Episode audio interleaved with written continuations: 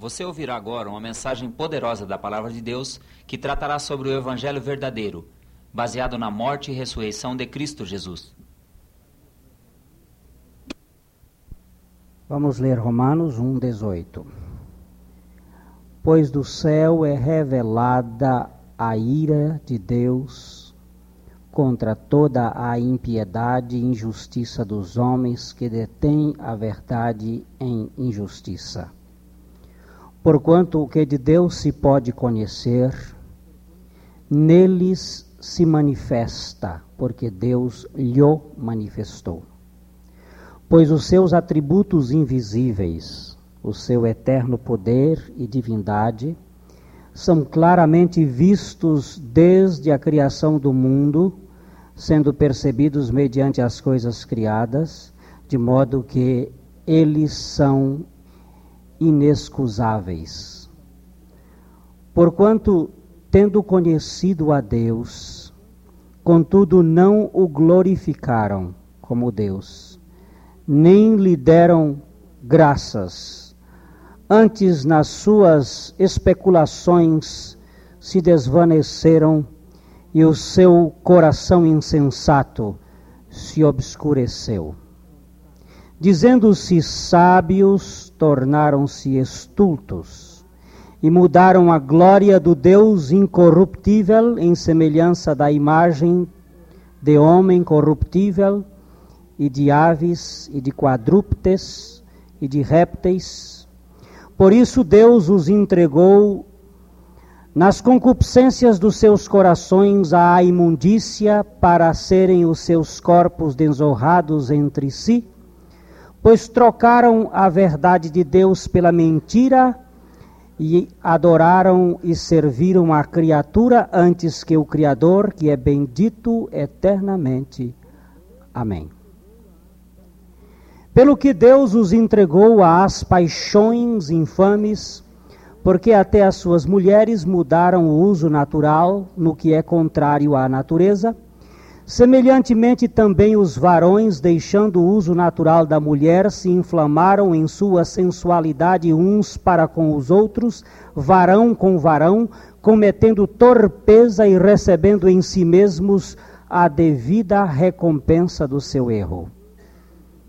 E assim como eles rejeitaram o conhecimento de Deus, Deus, por sua vez, os entregou Há um sentimento depravado para fazerem coisas que não convêm, estando cheios de toda injustiça, malícia, cobiça, maldade, cheios de inveja, homicídio, contenda, dolo, malignidade, sendo murmuradores, detratores, aborrecidos de Deus, injuriadores, soberbos, presunçosos, inventores de males, desobedientes aos pais, nécios, infiéis, nos contratos, sem afeição natural e sem misericórdia, os quais, conhecendo bem o decreto de Deus, que declara dignos de morte os que tais coisas praticam, não somente as fazem, mas também aprovam os que assim praticam.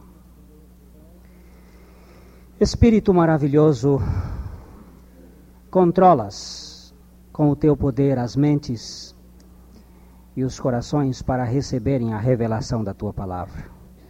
Fala-nos e fala através de nós nesta noite, no nome de Jesus. Amém. Há uma verdadeira uma verdadeira revelação aqui a respeito da impossibilidade que há no homem de conhecer a Deus plenamente através dos meios apresentados por Deus na sua criação. A Bíblia diz que os céus declaram a glória de Deus e o firmamento anuncia as obras das suas mãos. E um dia faz um discurso, a outro dia sem linguagem e sem fala, e se ouve a sua voz em toda a extensão da terra e as suas palavras até o fim do mundo. A Bíblia diz que o sol sai do seu aposento e percorre todo o céu, revelando a criação do poder divino. Os homens, ao olharem os céus, a terra, a criação, eles se constituem inexcusáveis diante da revelação de não adorarem a Deus, porque existe uma revelação de um Criador divino em tudo isto. É a velha frase de Rousseau que dizia: o relógio pressupõe o relojoeiro e o universo pressupõe um Criador. Há, evidentemente, neste mundo uma ideia de um Criador. Entretanto, as pessoas não dão crédito a isto. A Bíblia diz que tornando seus raciocínios nulos, como que empedernidos, endurecidos, as pessoas passaram a adorar a criatura ao invés do Criador. Existe uma religião natural no universo, que é a religião da manifestação do homem diante do Criador através da criatura. Bois, rãs, cavalos, macacos e pessoas. Quadrúpedes e répteis. Homens tomam o lugar da figura do divino. E as pessoas não conseguem compreender Deus. Existem não só os ídolos, os ídolos visíveis, mas também as imaginações. O pior ídolo não é aquele que eu posso fuzilar com os meus olhos, ou posso dar um, um tiro nele. O pior ídolo é aquele que existe subjetivamente na minha mente, o Deus da minha imaginação criado pela minha capacidade cognitiva de imaginar este é o Deus pior. Muitas vezes pessoas condenam os ídolos católicos, os santos, que são visíveis, ou os ídolos da macumba, que são visíveis, mas muitos não condenam os ídolos protestantes e evangélicos, que são invisíveis. Os ídolos que estão dentro de uma religião esclerosada, petrificada, onde o amor de Deus não é não é percebido pelo caminho da fé. Nós às vezes condenamos aqueles ídolos, mas não somos capazes de ver os nossos. E os nossos são muito mais terríveis, porque eles são invisíveis. Entretanto, a revelação das coisas criadas, ela, ela não é suficiente mesmo. É preciso uma revelação maior. E a Bíblia nos mostra que o programa de Deus para a redenção do homem inclui a proclamação, a pregação do Evangelho de acordo com o seu método de pregar a palavra do Evangelho. Em 1 Coríntios capítulo 1, versículo 17, o apóstolo São Paulo, tentando destruir uma forma idolátrica do batismo, porque o batismo pode ser uma forma de ídolo, ele disse que Deus tem um programa diferente. Porque Cristo enviou-me não para batizar, mas para evangelizar, não em sabedoria de palavras, para que a cruz de Cristo se faça vã. É interessante que a Bíblia está mostrando que Deus enviou, Paulo está dizendo, e não somente Paulo, mas todos os pregadores, não foi para batizar, mas ele enviou para pregar. Para pregar o Evangelho, mas não em sabedoria de palavras, para que a cruz de Cristo não ficasse nula. É preciso que nós tenhamos cuidado com as pregações que surrupeiam a imagem, a figura e a realidade da cruz de Cristo. Como se fosse uma espécie de neblina que é posta que você não enxerga muito bem a cruz de Cristo. ele está dizendo: Eu tenho uma, uma mensagem. E esta mensagem é, evidentemente, a mensagem do Evangelho. Sabemos que o Evangelho é descrito na Bíblia como o poder. Em Romanos 1,16, nós encontramos o dinamis de Deus, a dinamite, a palavra dinamis, é, dá em, na nossa língua a, a ideia de dinamite, dinamite que é o TNT, um poder, um poder maior, um poder transcendente. E a Bíblia está mostrando que este poder está contido no Evangelho. Porque não me envergonha do Evangelho de Cristo, pois é o poder de Deus para a salvação de todo aquele que crê, primeiro do judeu e também do grego. Não me envergonho do Evangelho.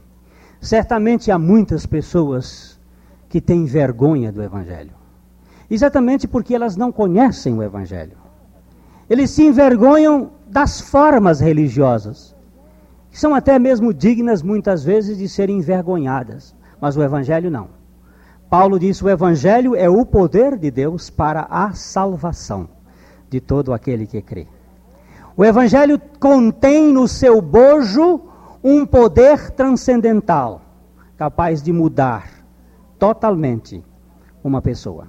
Agora nós precisamos saber o que é o Evangelho. O que, que é Evangelho? Nós ouvimos muitas vezes a pessoa dizendo: vamos ler nos Evangelhos, significando aqueles quatro livros que revelam os acontecimentos desde o nascimento de Jesus até a sua ascensão Aqueles quatro livros são chamados na Bíblia de evangelhos. Ouvimos muitas vezes, e os católicos estão muito comuns ouvir isso na missa, agora é a hora do evangelho, uma leitura textual dos evangelhos. Ouvimos também que evangelho é boa nova, porque etimologicamente angelius, angelos, angelos, significa boa mensagem, mensageiro que traz uma boa nova, uma mensagem de, de bondade, uma boa notícia, uma notícia alvissareira. Mas a Bíblia é, define o Evangelho com uma palavrinha muito interessante. Nos quatro versículos de 1 Coríntios 15, de 1 a 4, a Bíblia vem nos dizer o que que a vinda de Cristo veio trazer. O que que é o evangelho? Qual é a boa notícia que está contida na vinda de nosso Senhor Jesus Cristo a este mundo? Também vos notifico, irmãos, o evangelho que já vos tenho anunciado, o qual também recebestes e no qual também permaneceis pelo qual também sois salvos, se o retiverdes tal como vou-lo tenho anunciado, se não é que crestes em vão. Porque primeiramente vos entreguei o que também recebi, que Cristo morreu por nossos pecados, segundo as Escrituras, e que foi sepultado, e que ressuscitou ao terceiro dia, segundo as Escrituras. O que, que é Evangelho?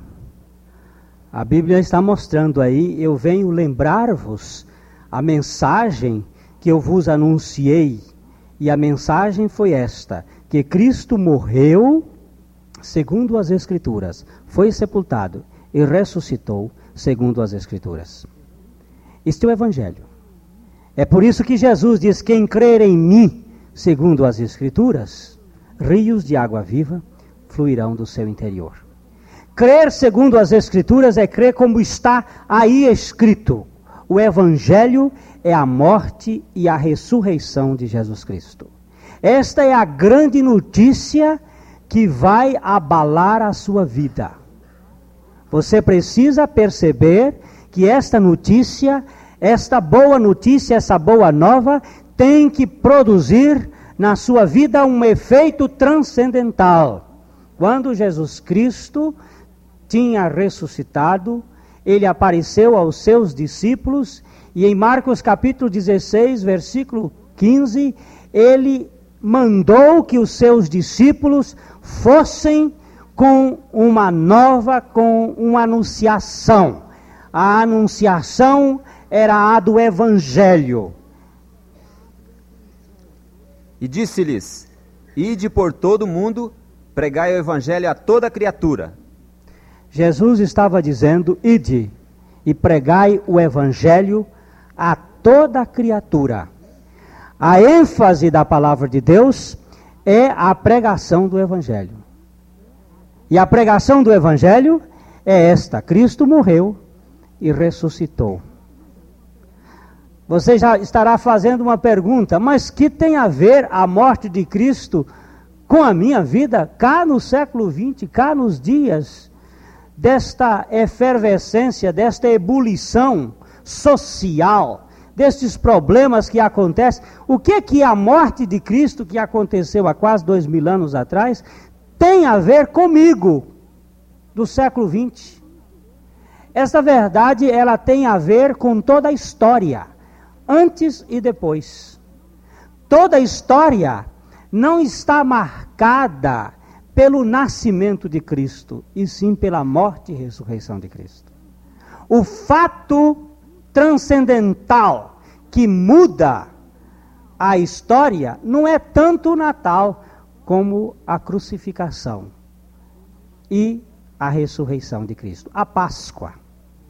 Ela é muito mais operante. Evidentemente que não existiria a Páscoa se não houvesse o Natal. Damos valor ao Natal. Mas o fator que muda totalmente a história do homem é o fator da cruz de Cristo. E a pregação terá que ser a pregação explosiva. Porque muita gente pensa numa pregação apenas do testemunho silente. Eu tenho visto pessoas dizendo o seguinte: eu não prego com as palavras, mas eu dou um bom testemunho. Entretanto, Jesus Cristo não disse que era para a gente dar apenas testemunha, mas para ser testemunha, e para se ser testemunha tem que se dar testemunho. E tem que se falar. Ninguém pode, evidentemente, salvar o mundo só com palavras. Mas nós podemos testemunhar do fato experimental da cruz de Cristo. Fui tomado de surpresa outro dia quando o Espírito de Deus me revelou porque o anjo não pôde pregar o evangelho a Cornélio. Cornélio, para muitos que não sabem, era um centurião romano um homem justo, um homem temente a Deus, um homem de oração, um homem que dava esmolas. As suas orações e as suas esmolas subiram até o trono de Deus, e Deus, por causa deste homem que tinha uma moral justa, enviou um anjo para dizer a ele: Cornélio, lá na cidade você tem um outro homem lá na outra cidade que você vai buscar, e este homem vai lhe anunciar o Evangelho. E então eu fiz uma pergunta ao Espírito de Deus: e por que o anjo não pregou o Evangelho a Pedro? Evitando que Pedro andasse aqueles, aquele caminho de dois dias para pregar a, a Cornélio. Por que, que o anjo não pregou? E o Espírito me disse: o anjo não era testemunha da redenção. O anjo não havia testemunhado do fato da redenção. Então a minha mente é curta. Eu não entendo muito bem. Diz, mas como? Se os anjos assistiram dos céus o fato da morte de Cristo, tanto é que a terra se escureceu, houve um terremoto, houve toda aquela manifestação extrasensória poderosa, e os anjos não assistiram. Ele disse: testemunha é aquele que participa do fato. Os anjos não participaram da cruz. Quem participou da cruz foram aqueles que foram atraídos por Jesus Cristo e morreram com ele também. Estes são participantes da morte. Quem não tem experiência não pode falar de uma coisa que não experimentou. Agora, os anjos têm que delegar esta missão aos que passaram pela experiência da morte com Cristo. E assim que a pregação só pode ser executada por meio daqueles que já tiveram a experiência do testemunho da sua morte com Cristo. E nós encontramos então em 1 Coríntios 1, 21, o apóstolo São Paulo dando-nos a entender que só existe um meio das pessoas serem salvas. Não existe dois nem três, só existe um, que é a pregação da palavra da cruz de Cristo Jesus. Visto como na sabedoria de Deus o mundo não conheceu a Deus pela sua sabedoria, aprove a Deus salvar os crentes pela loucura da pregação. Só, só, as pessoas só podem ser salvas pela pregação. Não há outro método. O método é o método da pregação. É a pregação da palavra. A função principal do diabo é ocultar o evangelho. Nós já sabemos qual é a definição de evangelho, não já? Evangelho é morte e ressurreição de Jesus Cristo. Evidentemente que a verdade que está contida nisso aqui, nós ainda não estamos percebendo, pelo menos muitas pessoas não estão percebendo, sabem por quê? Porque em 2 Coríntios 4, 3 e 4, existe um impedidor. Existe alguém que tem um interesse de ocultar o evangelho para que você não veja. Porque, olha, você não acha uma coisa que você não vê. Você vai passando na rua e passa por cima de, uma, de um tesouro, de uma, de uma pulseira de ouro caída. Mas se você não vir, você não acha. Quem vai achar é aquele que viu. E, e o diabo tem esta astúcia de fazer você não ver o maior tesouro que você poderia encontrar na sua libertação. Mas se ainda o nosso evangelho está encoberto, para os que se perdem está encoberto, nos quais o diabo, que é o Deus desse século, cegou os entendimentos dos incrédulos, para que lhes não resplandeça a luz do evangelho da glória de Cristo, que é a imagem de Deus. É, o diabo tem como finalidade ocultar o evangelho. Ele quer que você não enxergue o evangelho. Por que, que é o evangelho? O que, que é evangelho? morte e ressurreição de Jesus Cristo. E o que, que tem a ver esse evangelho comigo? Olha, cuidado. Existe um falso evangelho. Há um evangelho que é falso, muito falso. É o evangelho que não trata desta morte e ressurreição de Cristo. É o evan... Mas todas as igrejas falam que Cristo morreu e ressuscitou. É. É verdade. Então se está falando, mas acontece, sabe, que o Evangelho inclui você. O Evangelho não é uma coisa que está lá fora de você. Eu também sou convidado a participar do Evangelho, a participar das bodas. Eu sou convidado a ser membro do Evangelho. E foi Jesus Cristo que me incluiu na sua morte. Eu posso pregar uma parte do Evangelho, que é a seguinte parte: a parte objetiva, a parte concreta, a parte de que Cristo morreu na cruz. E todo mundo aceita isso. Quantos aqui, quer ver uma coisa? Quantos aqui creem que Cristo morreu na cruz do Calvário há dois mil anos atrás? Vai ser muito pouca gente que não crê nisso. Quantos aqui creem? Pode levantar a mão.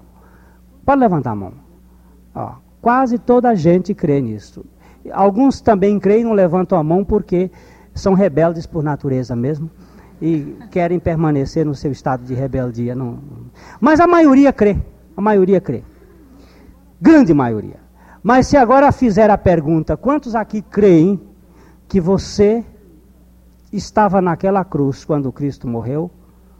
Ó, ó, ó. Agora tem mais mãos aqui. Mas tem muita mão aí que ainda não foi. Não crê. Não crê. Este lado é que é crível, o outro não é crível. O outro é constatação histórica. O outro é fato da história. Fato da história, evidentemente, que precisa um pouco de fé, mesmo para acreditar que Sócrates existiu, que existiu Shakespeare, que existiu Thomas More. Há uma, um certo, uma certa fé para você. Você nunca viu essas pessoas, eles estavam lá na história no passado. Mas a história é uma constatação, a gente encontra os fatos da história. Mas fé é unicamente quando você crê que você estava em Cristo, porque isso você não vê e nunca vai ver. E se fé é o firme fundamento das coisas que se esperam e a prova dos fatos que se não veem, agora chegou o ponto de você crer. É que na cruz você estava crucificado. Por isso, este é o evangelho. Agora, o evangelho falso é esse que não prega isto, que não prega a sua morte com Cristo. Gálatas 1, 6 e 7, Paulo está reclamando da igreja da Galácia, dizendo: Olha, é cuidado com este. Ficou admirado que vocês estejam aí a passar para um outro evangelho. Maravilho-me de que tão depressa passasseis daquele que vos chamou à graça de Cristo para outro evangelho, o qual não é outro, mas há alguns que vos inquietam e querem transtornar o evangelho de Cristo. Ó, perverter o evangelho de Cristo.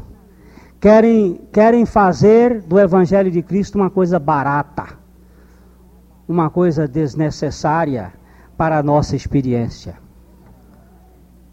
Esta semana houve um encontro de pastores na nossa, na, no nosso acampamento. E tivemos assim contato com alguns pastores. E pessoalmente um pastor, ele ficou muito inquieto e dizendo, Pastor Glenn, nós estamos sabendo que o senhor está pregando uma heresia. Queríamos saber qual é a heresia que o senhor está pregando. Você tem tempo, fulano? Ele tem o tempo. Então vamos sentar aqui e vamos olhar a heresia. Vamos abrir a Bíblia.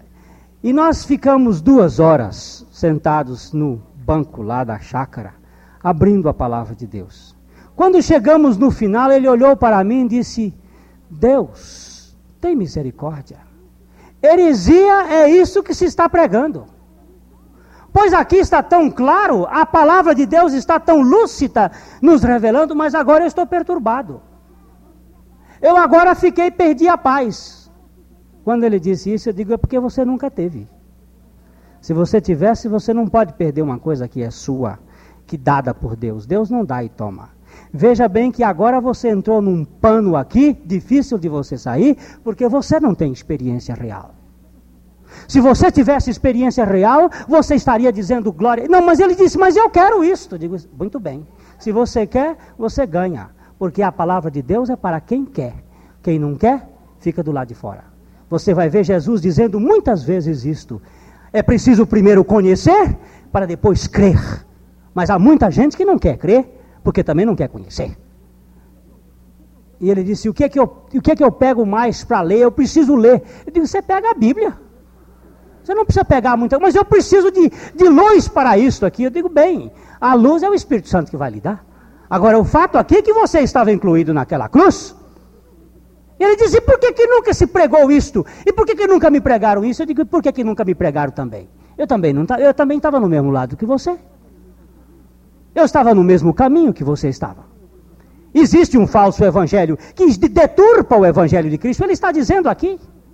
Não é que alguns estão aí querendo colocar o Evangelho de Jesus Cristo por um preço mais barato, que seja a morte. Mas só a morte dele, a minha não. Ele morreu por mim. Mas não, o Evangelho inclui o seu lado também. O Evangelho inclui a sua morte com Cristo. O nosso Evangelho não é segundo os homens. Gálatas 1, 11 nos mostra que este Evangelho não é segundo a interpretação teológica de homem algum, ele é mediante a revelação de Jesus Cristo. Mas faço-vos saber, irmãos, que o evangelho que por mim foi anunciado não é segundo os homens. Não é. Não é um evangelho interpretativo. Não é um evangelho que você adquire lá nos bancos do seminário. É um evangelho que vem pela revelação do Espírito Santo, quando ele abre os seus olhos para que você veja os fatos acontecidos na cruz do Calvário. O evangelho que mostra que você estava naquela cruz e que você foi crucificado com Cristo. Nós só somos salvos pelo evangelho. Ele é o poder de Deus. E o evangelho é este que Deus tem que abrir os nossos olhos para nós vermos tudo o que aconteceu na cruz. Em Efésios 1:13, nós podemos ver que a nossa salvação é oriunda do evangelho.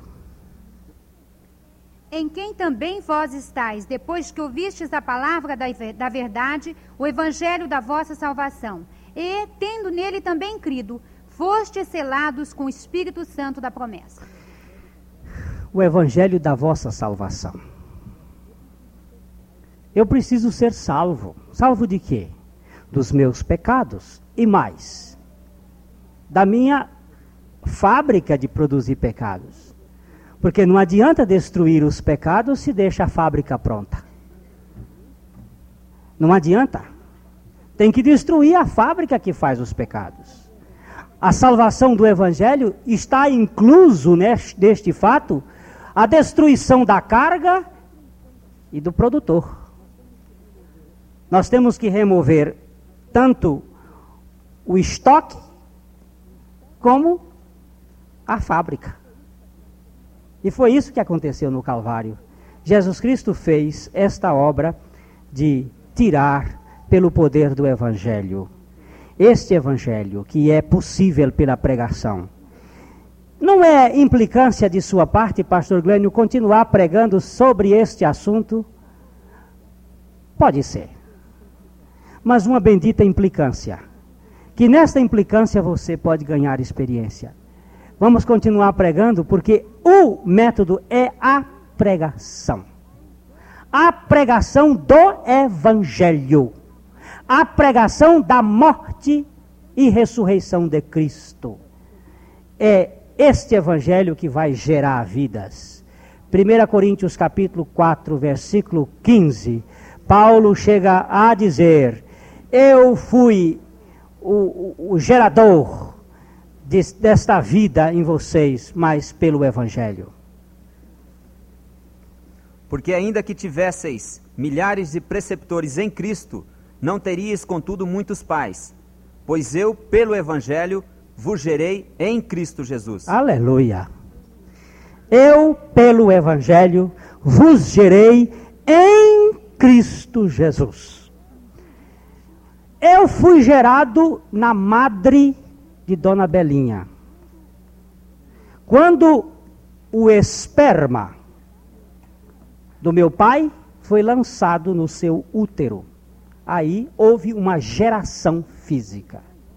E eu fui regenerado quando o poder do Evangelho me colocou em Cristo Jesus para que eu morresse em Cristo e ressuscitasse em Cristo Jesus.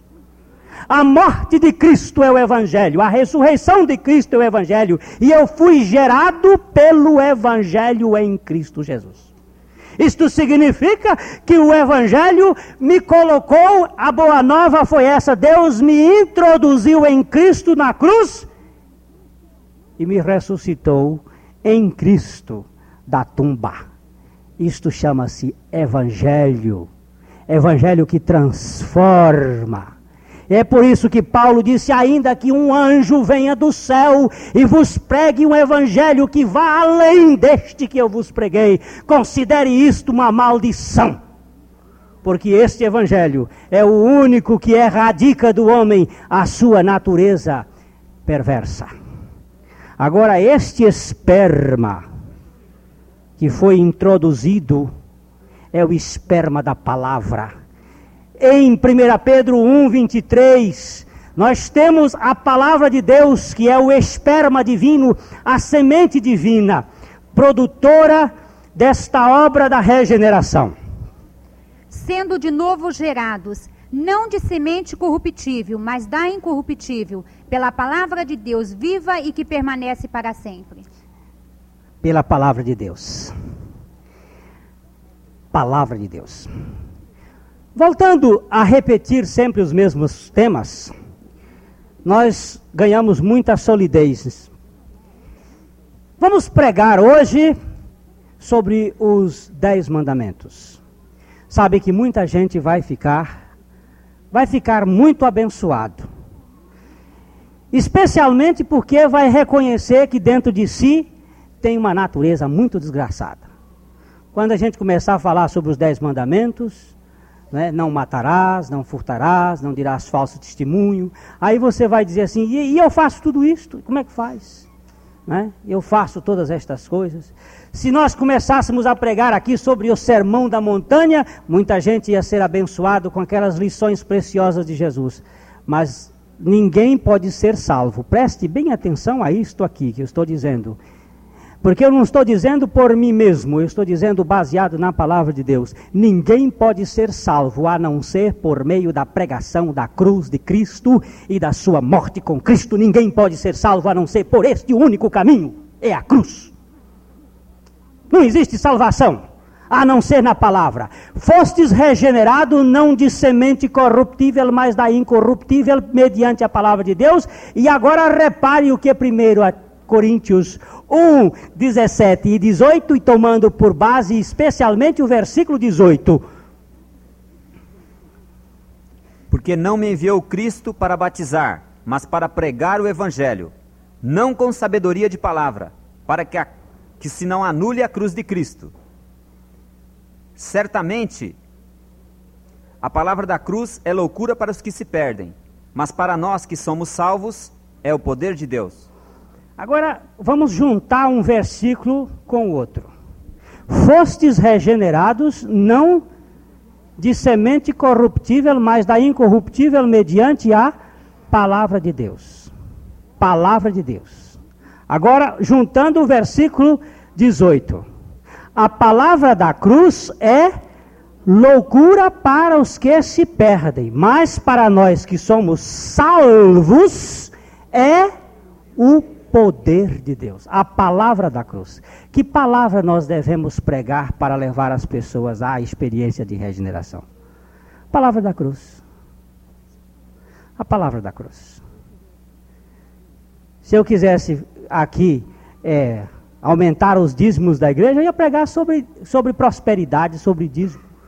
Mas como eu estou aqui interessado é, é aumentar o produto do reino de Deus, eu tenho pregado a palavra da cruz. É por meio da palavra da cruz que as pessoas são salvas. Não é por outra palavra.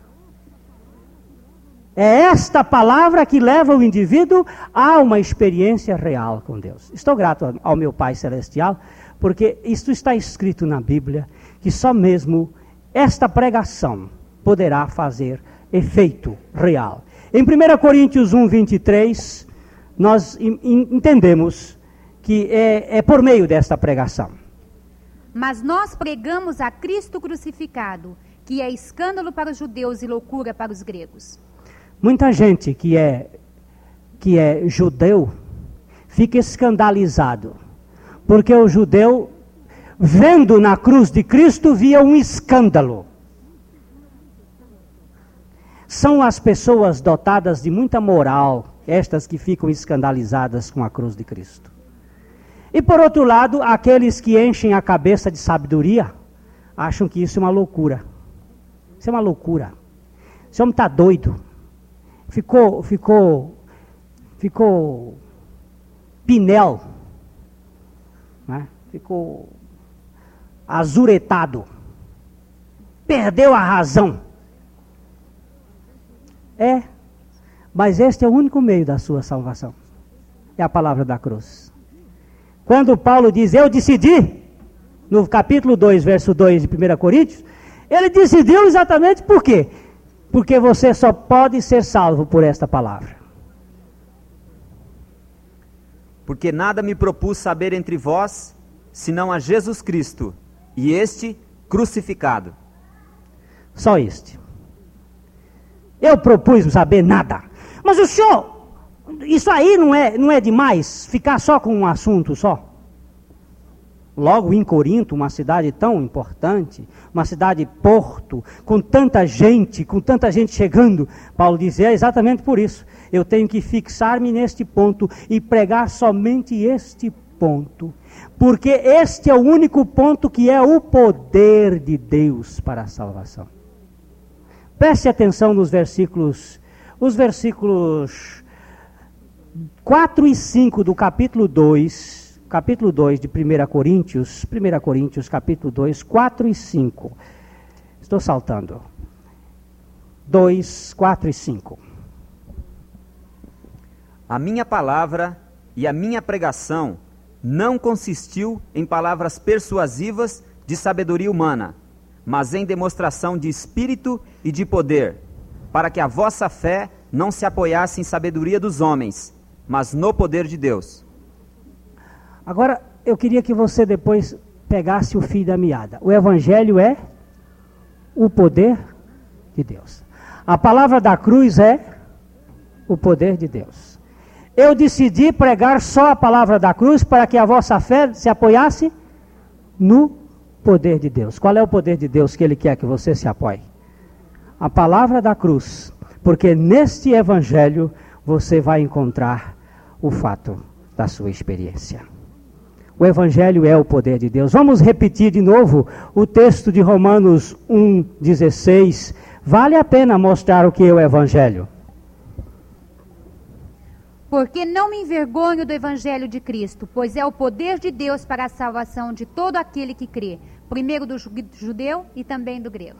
É o que dizia que era escândalo e o outro que dizia que era loucura, quando chegaram dentro do evangelho, acharam que era o poder de Deus para a salvação, porque o evangelho é o único poder que realmente transforma. 1 Tessalonicenses 1:5 mostra de novo este evangelho do poder.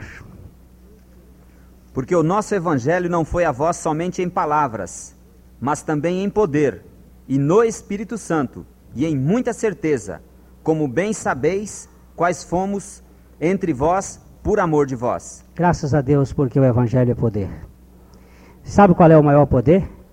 É pegar um bandido lá na cruz do Calvário, um latrocida, e com uma palavra fazê-lo num filho de Deus, num santo dizer assim: Hoje mesmo estarás comigo no paraíso. Isto é poder, mas é o poder da cruz, é o poder que trans, transforma. Jesus, antes da cruz, ele ficava simplesmente dizendo: A tua fé te salvou. Ele dizia: Vai em paz, estão curados. Mas lá na cruz, ele teve a ousadia de dizer: Hoje mesmo estarás comigo no paraíso. Porque aquele ladrão que estava numa cruz do lado, ele também estava na cruz do centro. Ele era participante daquela morte. Jesus agora estava, tinha levado a sua natureza a morrer. E ele disse: Hoje mesmo estarás comigo no paraíso. Agora você pode gozar de uma libertação total. Você não é mais ladrão. Você agora é filho de Deus. Você agora participa do reino celestial. Mas por que muitos não creem no Evangelho? Romanos 10, 16 nos chama a atenção. Mas nem todos obedecem ao Evangelho, pois Isaías diz: Senhor, quem creu na nossa pregação? Que coisa, meu Deus. Nem todos creem no Evangelho. Nem todos creem no Evangelho. O problema todo se resume, agora você abra você olhe bem para essa leitura que eu vou fazer aqui. Eu vou fazer uma leitura aqui mais ou menos longa e você fique bem olhando, porque terminada essa leitura, você vai olhar bem o que, que acontece. Aqui em, em Romanos 10, a partir do versículo 8, não é? Mas que diz: A palavra está perto de ti, na tua boca e no teu coração, isto é, a palavra da fé que pregamos. Porque se com a tua boca confessares a Jesus como Senhor, e em teu coração creres que Deus o ressuscitou dentre os mortos, serás salvo. Pois é com o coração que se crê para a justiça, e com a boca se faz confissão para a salvação. Porque a Escritura diz: ninguém que nele crê será confundido. Porquanto não há distinção entre judeu e grego porque o mesmo Senhor o é de todos, rico para com todos os que o invocam. Porque todo aquele que invocar o nome do Senhor será salvo. Como, pois, invocarão aquele em quem não creram? E como crerão naquele de quem não ouviram falar? E como ouvirão se não há quem pregue? E como pregarão se não forem enviados, assim como está escrito: Quão formosos os pés dos que anunciam o Evangelho, as coisas boas. Mas nem todos deram ouvido ao Evangelho, pois Isaías diz: Senhor, quem deu crédito à nossa mensagem? Logo, a fé vem pelo ouvir e o ouvir da pregação de Cristo. Agora você fique sabendo, precisamos pregar a Cristo crucificado. É por isso que nós estamos insistindo neste fato. Cristo foi crucificado, mas você também foi. Você também foi. A Bíblia declara isto. A sua fé se apoia neste fato. Jesus, o teu evangelho, diz que tu morreste, que tu ressuscitaste, mas também diz que eu morri e eu ressuscitei. E eu creio neste fato. E eu agora me aproprio, mediante a tua palavra, no fato de que eu estou crucificado com Cristo. Amém?